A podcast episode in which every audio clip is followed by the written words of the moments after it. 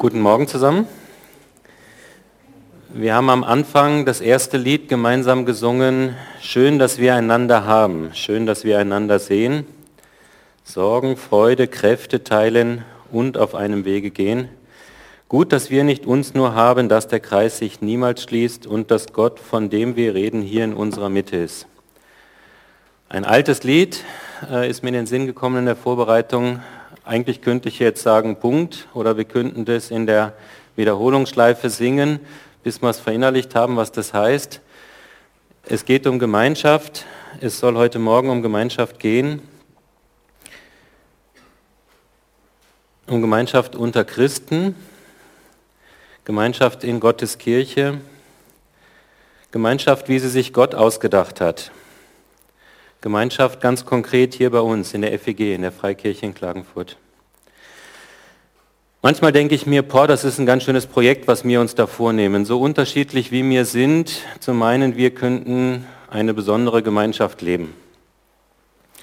Wir sind kein Verein von Gleichgesinnten, von Gleichgeschalteten. Wir haben nicht alle das gleiche Hobby, nicht alle das gleiche Interesse, sind nicht im Fußballclub oder sammeln keine Briefmarken. Wir sind ein bunt zusammengewürfelter Haufen mit verschiedenen Hintergründen, mit verschiedenen Lebenseinstellungen, mit verschiedenen Erfahrungen aus unterschiedlichen Nationen, jung und alt, flippig und konservativ, emotional und rationell. Und wir meinen, wir können es schaffen, eine Gemeinschaft untereinander zu leben, die irgendwie besonders ist. Hans-Peter hat letzte Woche über echt geredet, darüber, dass wir echt leben wollen, dass keiner perfekt ist, hat er gesagt. Keiner, ich nicht, du nicht, keiner von uns. Wir haben alle unsere Ecken und Kanten. Wie soll das da gehen mit der Gemeinschaft?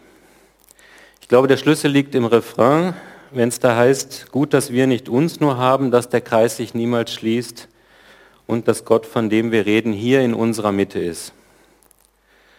Gott ist der Grund, warum wir hier sind. Er ist das, was uns verbindet und er kann uns helfen, damit Gemeinschaft gelingt. Mehr noch, er hat sich das ausgedacht mit der Gemeinschaft. Es ist seine Idee. Die Bibel sagt es ganz klar, immer wieder, Christsein, Nachfolge ist kein einsamer Weg, ist kein Einzelkämpfertum sondern Gott hat sich das ausgedacht, dass Nachfolge bedeutet, das gemeinsam zu machen, gemeinsam am Weg zu sein.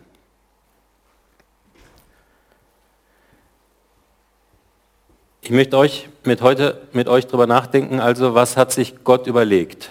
Warum ist es Gott wichtig? Und vielleicht auch, wie kann das funktionieren? Wir sind im Moment ja in einer Serie, Werte entfalten. Wir wollen darüber nachdenken, wie soll unser Miteinander geprägt sein. Es soll nicht gehen um ein Programm, um eine Agenda, um eine Strategie, sondern es soll gehen, was ist unser Herzensanliegen, was ist unsere Herzenshaltung, was ist die Basis, auf der wir das tun, was wir tun. Es geht um das, wie wir miteinander umgehen. Dafür gibt es die acht Werte, wir haben schon gehört, ich mache eine kurze Wiederholung, falls du heute das erste Mal da bist. Wir sind in einer Serie und ich gebe dir nochmal wieder, was wir schon angeschaut haben. Wir haben uns angeschaut A. Gibst du uns das A? Okay. A wie alle sind herzlich willkommen. Wir haben uns angeschaut B, die Bibel hat die Kraft, mein Leben zu verändern und deins auch. C, Christus ist das Zentrum unseres Glaubens. Er ist das, worum es geht, ganz zentral im Zentrum. Wir haben uns angeschaut, D, jeder dient dem anderen mit seinen Gaben. Dass wir eine dienende Gemeinschaft sind. Letzte Woche haben wir angeschaut, E, wir leben echt. Da ging es um Echtheit, um Authentizität. Jetzt müsste eigentlich F folgen, aber wir verlassen heute das Alphabet. Äh, das lassen wir aus. Ähm, wir machen heute mit G weiter. G wie Gemeinschaft. Gemeinschaft fördert und stärkt uns. Das ist der Slogan von dem heutigen Wert. Gemeinschaft fördert und stärkt uns. Und dann ein bisschen ausführlicher, Wir brauchen einander, um im Glauben zu wachsen. Wir suchen und stärken das Gute im anderen, ermutigen und helfen einander. Unser Miteinander soll von liebevoller Gemeinschaft geprägt sein. Das ist der Wert, den wir uns überlegt haben, den wir gemeinsam entdecken wollen, den wir versuchen wollen, gemeinsam zu leben. Aber eben, heute möchte ich schauen, was hat sich der Stifter, der, Aus, der, der Gründer, der sich das ausgedacht hat mit dieser Gemeinschaft, was hat sich Gott damit gedacht? Und ich habe uns einen Hauptvers mitgebracht, der steht im Epheser 4, der wird auch da oben sein. Wer es selber in seiner Bibel aufschlagen will, Epheser 4, ab Vers 1. Ich lese aus der neuen Leben-Übersetzung. Neues Leben-Übersetzung. Als ein Gefangener für den Herrn fordere ich euch deshalb auf, ein Leben zu führen, das eurer Berufung würdig ist, denn ihr seid ja von Gott berufen worden. Seid freundlich und demütig, geduldig im Umgang miteinander, ertragt einander in voller Liebe. Bemüht euch im Geist eins zu sein, indem ihr untereinander Frieden haltet. Ihr sollt alle gemeinsam ein Leib sein und einen Geist haben, weil alle zu einer Hoffnung berufen seid. Es gibt nur einen Herrn, einen Glauben, eine Taufe. Und es gibt auch nur einen Gott und Vater, der über allem steht und durch alle lebt und in uns allen ist. Doch hat jeder von uns seinen Anteil an der Gnade geschenkt bekommen, so wie Christus sie uns geschenkt hat. Und dann weiter ab Vers 11. Er hat die einen als Apostel und die anderen als Propheten, wieder andere als Prediger und schließlich einige als Hirten und Lehrer eingesetzt. Ihre Aufgabe ist es, die Gläubigen zu ihrem Dienst zuzubereiten und die Gemeinde, den Leib Christi, zu stärken. Auf diese Weise sollen wir alle im Glauben eins werden und den Sohn Gottes immer besser kennenlernen, sodass unser Glaube zur vollen Reife gelangt und wir ganz von Christus erfüllt sind. Dann werden wir nicht länger wie die Kinder sein und uns ständig von jeder fremden Meinung beeinflussen oder verunsichern lassen, nur weil geschickte Betrüger uns eine Lüge als Wahrheit hinstellen. Stattdessen lasst uns in Liebe an der Wahrheit festhalten und jeder, in jeder Hinsicht Christus ähnlicher werden, der das Haupt seines Leibes, der Gemeinde ist. Durch ihn wird der ganze Leib zu einer Einheit und jeder Teil erfüllt seine besondere Aufgabe. Und jeder Teil erfüllt seine besondere Aufgabe und trägt zum Wachstum der anderen bei, sodass der ganze Leib gesund ist und wächst und von Liebe erfüllt ist.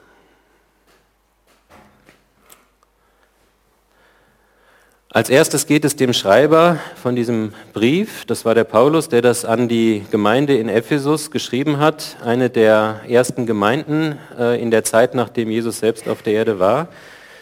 Paulus geht es in den ersten zwei Versen, seid freundlich und demütig, geduldig im Umgang miteinander, ertragt einander in voller Liebe, bemüht euch im Geist eins zu sein, indem ihr untereinander Frieden haltet, Paulus geht es hier darum, dass wir eins sind. Ihm geht es um Einheit, dass wir Frieden halten. In anderen Übersetzungen heißt es auch, ein Band des Friedens soll uns zusammenhalten. Ähm, Gibt es noch einen weiter? Ein Band könnte man auch sagen, ein Seil. Ein Seil soll uns zusammenhalten und das ist ein schönes Bild, finde ich, weil ein Seil selber ja auch aus verschiedenen Schnüren zusammengeflochten ist. Einheit unter Brüdern, Einheit unter Christen, Einheit in der Kirche, wie kann das gelingen? Das ist ja die zentrale Frage. Wie ist das möglich? Und ich glaube, das Entscheidende steht in diesem, in diesem ersten äh, ähm, Teil des, des Verses, im Vers 2, durch Demut. Es heißt, seid freundlich und demütig, geduldig im Umgang miteinander, ertragt einer den anderen voller Liebe. In anderen Übersetzungen heißt es durch Demut, durch Sanftmut, durch Langmut. Wir sollen einander ertragen in Liebe. Sanftmut, Langmut, Liebe, was klingt da an? Wer weiß, wo das auch noch steht? steht an vielen Stellen, auch im Galater, im Galater 5, Vers 22, da geht es um die Früchte des Geistes. Und da heißt es, dass das genau die Früchte des Geistes sind, die der Heilige Geist in uns bewirken will. Wenn wir Jesus annehmen, das ist unsere Überzeugung, wenn wir sagen, du sollst Herr in meinem Leben sein, wenn wir sagen, ich brauche deine Vergebung, Jesus, dann kommt der Heilige Geist in uns hinein.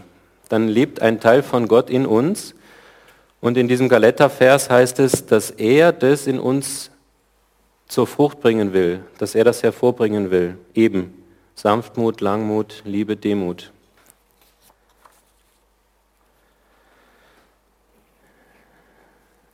Ich glaube, dass Paulus hier sagen will, der Gemeinde in Ephesus und vielleicht auch uns heute, Liebe und Demut ist die Voraussetzung, damit Gemeinschaft möglich ist.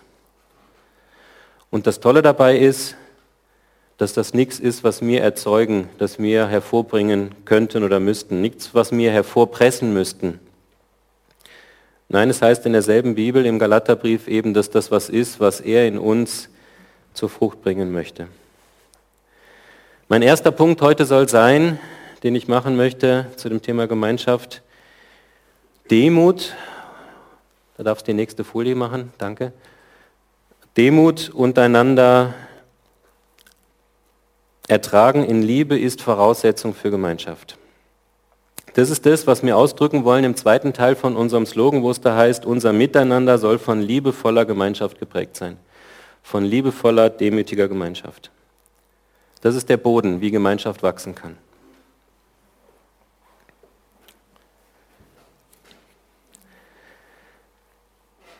Meine zweite Beobachtung, die ich in dem Text gemacht habe, ist, er benutzt hier ein Bild, ein Bild des Leibes.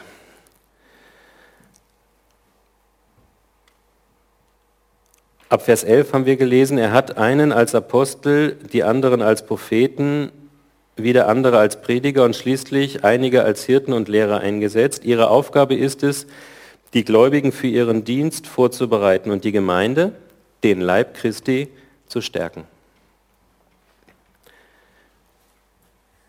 Die Gemeinschaft unter uns hat einen Zweck, dass wir uns gegenseitig stärken und dass wir uns zum Dienst zurüsten.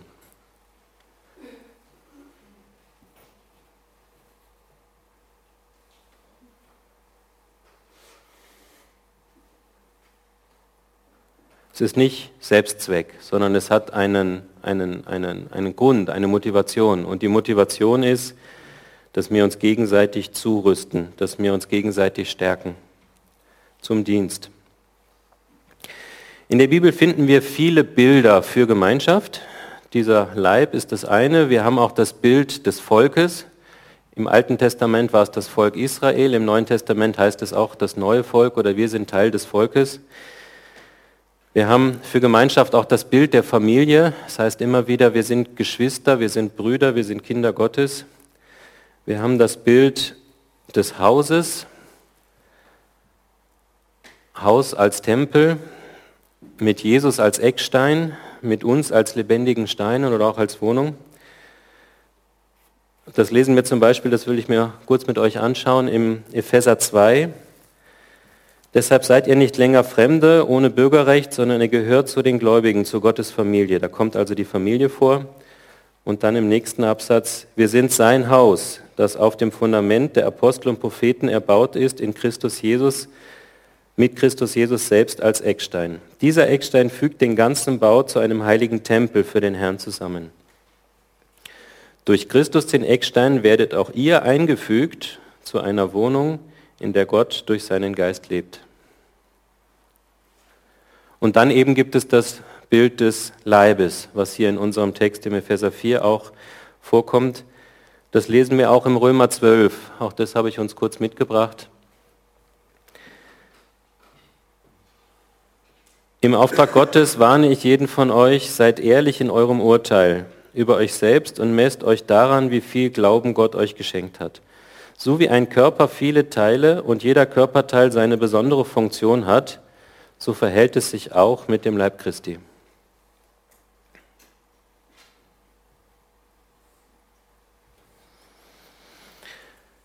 Gemeinschaft unter uns Christen, Gemeinschaft seiner Kirche ist Gott wichtig. Das ist seine Idee. Und deshalb benutzt er immer wieder verschiedene Bilder, um uns das zu erklären, wie er sich das vorgestellt hat. Dass wir das versuchen können zu erahnen. Jesus selber hat es uns auch vorgelebt. Er war kein Einzelgänger, sondern er hat Gemeinschaft vorgelebt. Wenn wir uns Jesus anschauen, dann sehen wir, er hatte Vertraute, die ganz eng mit ihm waren, ein oder zwei. Und das ist vielleicht unser Modell für Zweierschaften, für Mentorenbeziehungen. Er hatte die zwölf um sich, mit denen er äh, Wegstrecken gemeinsam gegangen ist, mit denen er Leben geteilt hat, die er geprägt hat. Das ist unser Modell für Hauskreise, für Kleingruppen, für Teenie, für Jugendstunde, für Frauentreff.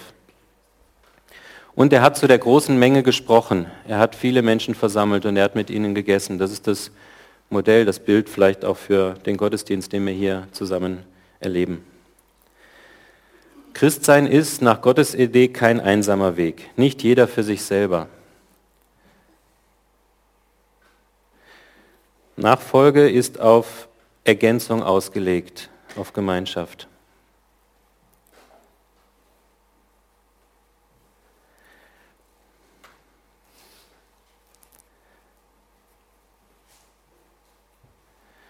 Das ist der zweite Punkt, den ich heute machen möchte.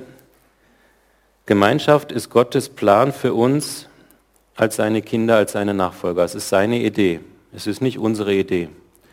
Es ist nicht die Idee des Leitungskreises, dass wir hier Gemeinschaft ermöglichen sollten, sondern es ist seine Idee.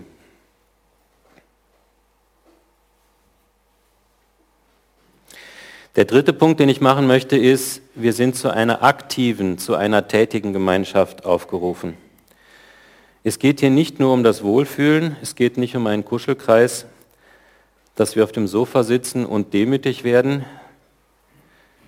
Nein, die Gemeinschaft in Gottes Kirche hat einen Sinn, hat eine Funktion.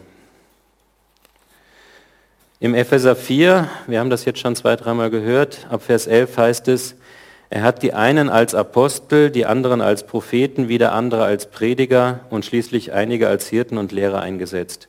Ihre Aufgabe ist es, die Gläubigen für ihren Dienst vorzubereiten und die Gemeinde den Leib zu stärken. Und im Vers 16 heißt es dann, durch ihn, Jesus, wird der ganze Leib zu einer Einheit. Und jeder Teil erfüllt seine besondere Aufgabe und trägt zum Wachstum des anderen bei sodass der ganze Leib gesund ist und wächst und von Liebe erfüllt ist. Die Funktion der Gemeinschaft unter uns Christen ist, dass wir uns gegenseitig stärken, dass wir uns gegenseitig für den Dienst vorbereiten, dass wir zum Wachstum beim anderen beitragen.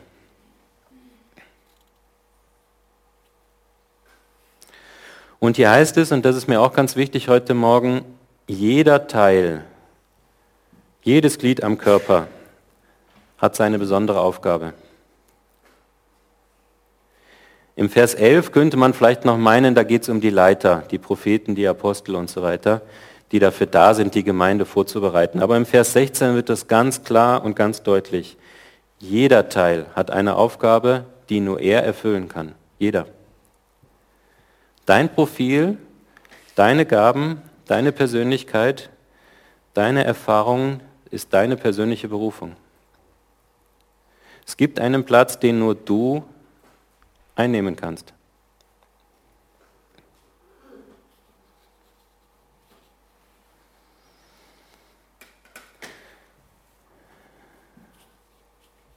In Römer 12 wird das auch nochmal betont, dass es da um jeden Einzelnen geht. Den Text möchte ich uns auch nochmal als längeren Stück vorlesen. Römer 12, Deshalb orientiert euch nicht am Verhalten und an den Gewohnheiten dieser Welt, sondern lasst euch von Gott durch Veränderung eurer Denkweise in neue Menschen verwandeln. Dann werdet ihr wissen, was Gott von euch will. Es ist das, was gut ist und in Freud und seinen Willen vollkommen entspricht. Im Auftrag Gottes warne ich jeden von euch, seid ehrlich in eurem Urteil über euch selbst und messt euch anderen, messt euch daran, wie viel Glauben euch Gott geschenkt hat. Und jetzt geht's los. So wie euer Körper viele Teile und jeder Körperteil seine besondere Funktion hat, so verhält es sich auch im Leib Christi. Wir sind alle Teile seines einen Leibes und jeder von uns hat eine andere Aufgabe zu erfüllen. Und da wir alle in Christus ein Leib sind, gehören wir zueinander und jeder Einzelne ist auf alle anderen angewiesen. Gott ist gnädig und hat uns unterschiedliche Gaben geschenkt. Hat Gott dir zum Beispiel die Gabe der Prophetie gegeben, dann wende sie an, wenn du überzeugt bist, dass Gott durch dich redet. Besteht deine Begabung darin, anderen zu dienen, dann diene ihnen gut. Bist du zum Lehren berufen, dann sei ein guter Lehrer. Wenn du die Gabe hast, andere zu ermutigen, dann mache es auch. Wer Geld hat, soll es aus freien Stücken und ehrlich mit anderen teilen. Hat Gott dir die Fähigkeiten verliehen, andere zu leiten, dann nimm diese Verantwortung ernst. Und wenn du die Begabung hast, dich um andere, die es nötig haben, zu kümmern, sollst du mit fröhlichem Herzen, sollst du dies mit fröhlichem Herzen tun.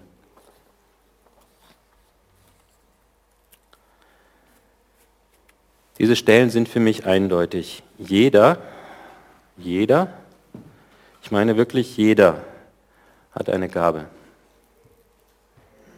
Sogar ich, sogar du, auch wenn du daran zweifelst, jeder hat einen Platz, den nur er einnehmen kann. Gott hat keinen ausgelassen, davon bin ich überzeugt. Auch wenn du denkst, ich kann nichts, ich bin nicht begabt, ich habe nichts zu geben, der Text für mich ist hier eindeutig. Jeder hat eine Gabe und hat einen Platz, den nur er einnehmen kann.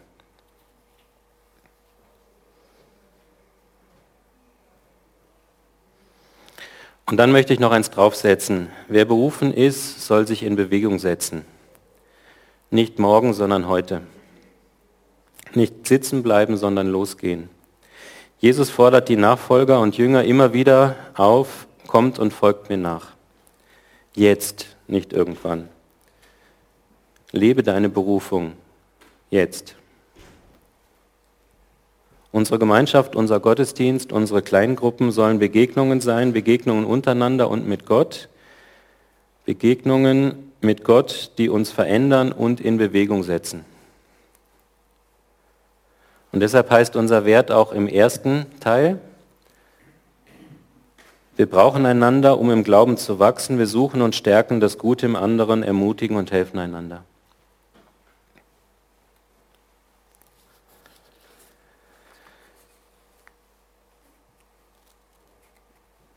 Mir sind zwei interessante Bilder, Geschichten in der Vorbereitung begegnet. Ich habe mir verschiedene Sachen angehört, was auch andere schon Schlaues über Gemeinschaft gesagt haben und zwei Bilder fand ich gut, die wollte ich euch mitbringen. Das eine, was mich angesprochen hat, ähm, da hat ein, ein Gemeindegründer aus, aus Zürich erzählt, ähm, hat eine Gemeinde gegründet, die waren in einer großen Eventhalle und dann war die Halle zu klein, weil die Gemeinde so gewachsen ist Darauf, dafür beten ja manche auch, dass das hier irgendwann einmal der Fall ist. Und dann mussten sie ausziehen und dann haben sie nach einem Saal gesucht und haben gedacht, wo können sie Gottesdienst feiern. Und dann war ein Kino da, was genug Sitzplätze hatte. Weiß ich nicht, 500 Sitzplätze brauchten und das gab es in dem Kino und sie sind in das Kino eingezogen. Und dann sagt er, und dann haben sie gemerkt, das Kino ist irgendwie kein guter Ort. Weil im Kino sind die Sessel so bequem und man sitzt so nach hinten gebeugt und konsumiert. Und die Gemeinde wird immer passiver und immer mehr zum Konsumenten, die Einzelnen, und immer kritischer. Man ist es ja gewohnt zu sagen, war der Film jetzt gut oder war er nicht gut. Und sie haben gemerkt, das ist nicht gut. Ich habe mir gedacht, okay, wir sind nicht im Kino, aber unsere Sitzhaltung hier ist ein bisschen ähnlich. So in Reihen nach vorne geschaut und was macht der da vorne? Das ist Gemeinschaft nicht. Gemeinschaft ist kein Kino.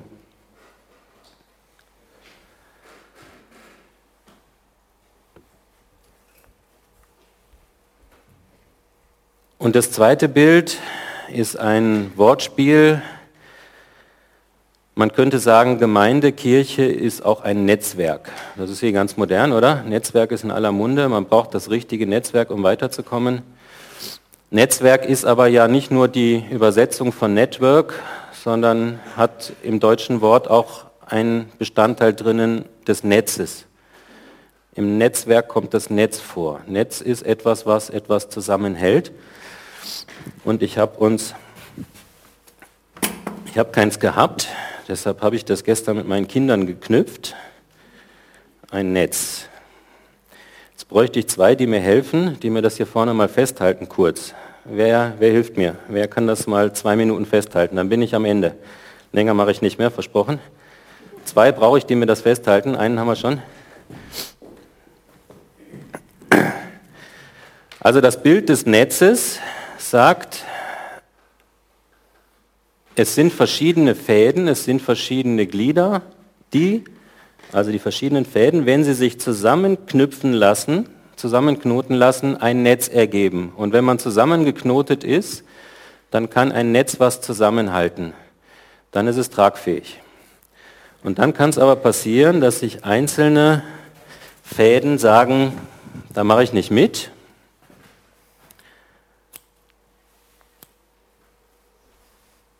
Weil jemand sagt, ich brauche euch nicht.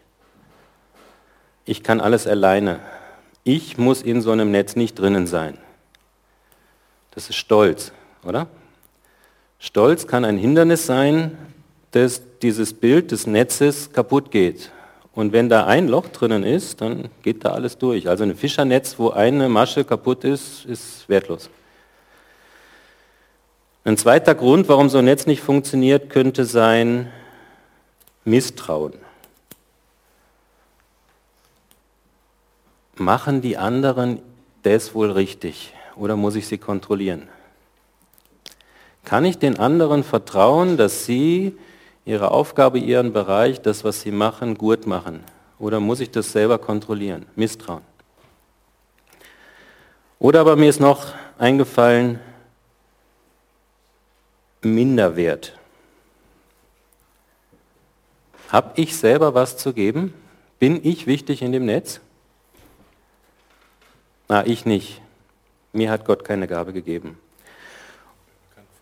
Und all diese Einstellungen, die wir mitbringen können, können dazu führen, dass das Netz ziemlich kaputt ist, nicht trägt.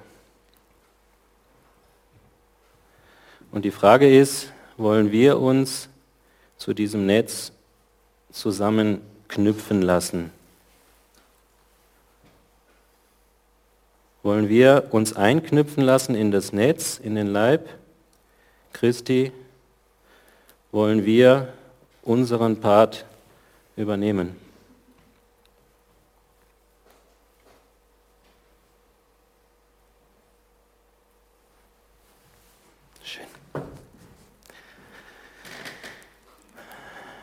Ich will das nochmal wiederholen. Jeder, ich meine wirklich jeder, auch du hast eine Gabung, hast eine Berufung, ist wichtig, ist Teil des Körpers in dem Leib in unserer Kirche. Jeder ist ein wichtiger Teil des Netzes, jeder hat einen Platz, den nur er einnehmen kann. Lass dich einknüpfen in das Netz unserer Gemeinschaft, sei Teil unserer Kirche.